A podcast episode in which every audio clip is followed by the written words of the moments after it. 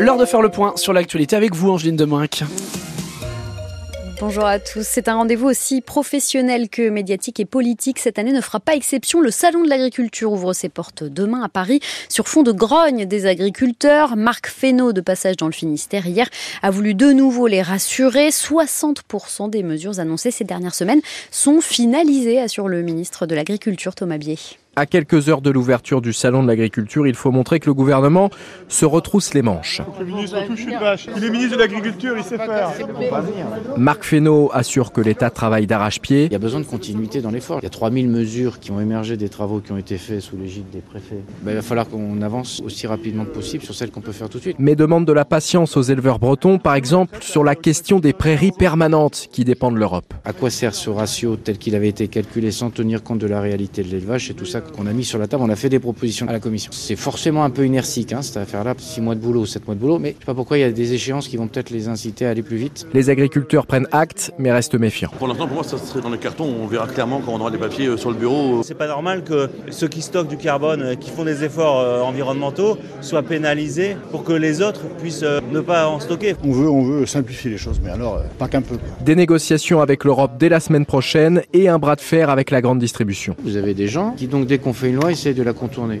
Le sujet des centrales d'achat européennes, il n'existait pas il y a 4 ans. Il a été fait pour contourner la loi. Eh ben, ils veulent contourner la loi. Nous, on va faire une loi qui leur permettra pas de contourner la loi. L'objectif à court terme, c'est donc visiblement de contenir et de détourner la colère des agriculteurs au moins pendant le salon de l'agriculture. Marc Fesneau de passage à Mahalon à l'entrée du Cap Cisin hier. Un rassemblement a lieu en ce moment à l'appel de la coordination rurale devant la sous-préfecture de Lorient. Le salon de l'agriculture ouvre donc ses portes demain, porte de Versailles, avec un premier couac déjà autour du grand débat voulu par Emmanuel Macron. Il proposait d'inviter le collectif Les Soulèvements de la Terre, grosse colère des agriculteurs, rétropédalage de l'exécutif. Exécutif qui n'a rien compris des problématiques des agriculteurs, accuse ce matin le président de la FNSEA. La carte scolaire est définitivement arrêtée pour la rentrée prochaine dans le Finistère. Deux semaines de négociations entre syndicats d'enseignants, parents d'élèves et direction académique pour huit classes finalement sauvées. Sur les 67 fermetures annoncées au départ, 59 sont maintenues. Milliers de foyers privés d'électricité après le passage de la tempête Louis. 35 000 clients restent privés de courant ce matin dans toute la France. Dans les Deux-Sèvres, un automobiliste est mort noyé hier, piégé dans sa voiture. Le vent a soufflé fort jusqu'à 138 km h enregistré à Groix, 120 à la pointe du Raz, de belles rafales aussi dans les terres jusqu'à 104 km h par exemple à Lannion. Que deviennent les réfugiés ukrainiens arrivés en Bretagne en 2022 Cela fera deux ans demain que la Russie a attaqué l'Ukraine. Les combats font toujours rage. L'armée ukrainienne perd désormais du terrain face aux troupes russes. Elle est dans une situation extrêmement difficile, reconnaît le président Volodymyr Zelensky.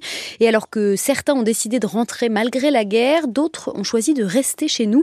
C'est le cas de plusieurs familles installées à Plougastel d'Aoulas, près de Brest et elles ont pu compter sur des soutiens sur place comme Galina Kopanieva, arrivée en Bretagne en 2013 avec son mari et son fils.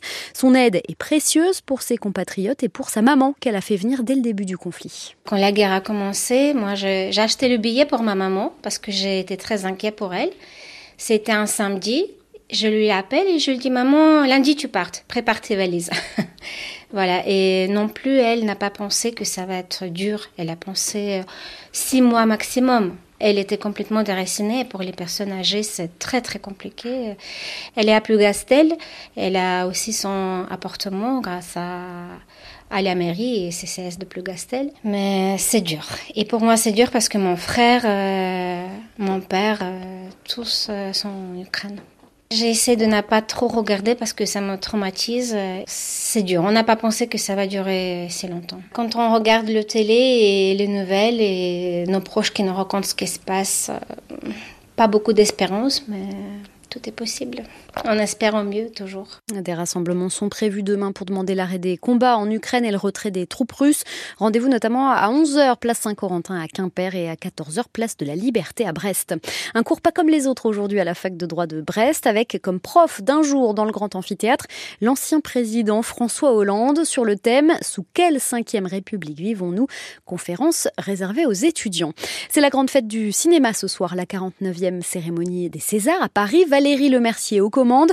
Et en toile de fond, la libération de la parole autour des violences sexuelles. Judith Godrèche pourrait prendre la parole.